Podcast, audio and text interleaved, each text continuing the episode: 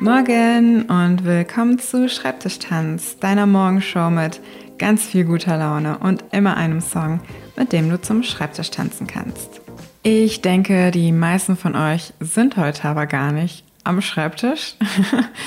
es ist ja Tag der deutschen Einheit und wenn ihr nicht gerade selbstständig seid, dann habt ihr wahrscheinlich frei. Ich finde, diese Tage sind aber besonders gut, um Veränderungen anzustupsen, so für den Alltag, Dinge, die man verbessern möchte.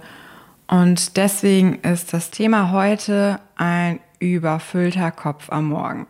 Vielleicht kennst du dieses Gefühl, morgens ist der Kopf manchmal voller Gedanken, To-Do-Listen, manchmal familiärer Probleme oder beruflichem Stress. Wenn so viel los ist in deinem Kopf, kann dich das blockieren, überhaupt anzufangen oder irgendwas zu tun. Es ist eigentlich wie so eine Schreibblockade. Und das beste Hilfsmittel meiner Meinung nach für diesen Fall wurde von der Schriftstellerin Julia Cameron erfunden. Und weil es so gut funktioniert, machen es alle möglichen Leute, egal ob für die Arbeit oder fürs kreative Schaffen. Es hilft einfach ungemein. Und die Methode nennt sich Morning Pages, also Morgenseiten. Das ist eine Tagebuchmethode für jeden Morgen. Diese Methode hat Julia Cameron ins Leben gerufen, um Schreibblockaden zu bekämpfen. Die Kraft der Morning Pages beschränkt sich aber wirklich nicht nur auf Schreibblockaden. Diese Tagebuchtechnik ist wertvoll für jeden Lebensbereich, wo es Blockaden gibt, um ins Tun zu kommen. Sei es wegen wie gesagt, familiärer Dinge oder täglichen Stressfaktoren in der Arbeit und, und, und. Und jeder kann es tun, um mehr Klarheit in sein Leben zu bringen, mehr Fokus zu bekommen und sich für eine klare Richtung zu entscheiden. Es ist so einfach und ja, fast banal, aber es funktioniert wirklich. Ich mache es jetzt seit circa drei Monaten und es ist großartig. Ich verstehe nicht wirklich, warum es funktioniert.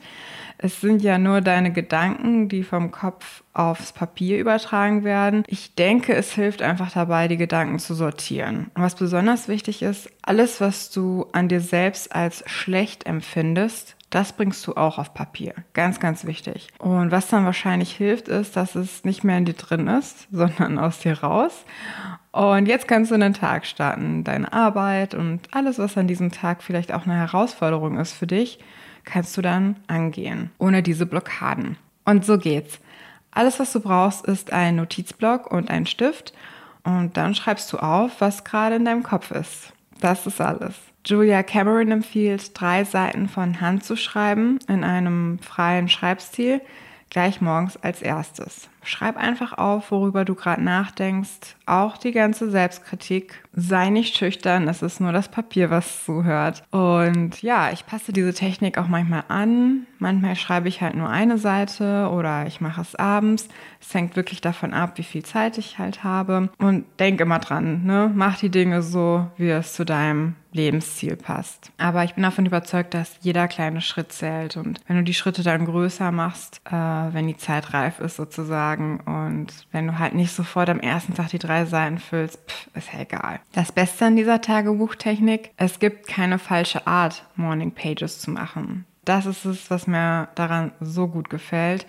Genauso wie beim Schreibtischtanz eigentlich. Es gibt keine richtige oder falsche Art. Du machst einfach dein Ding und es hilft aber ungemein. Probier es aus, selbst nur für einen Tag und schau, ob es für dich funktioniert.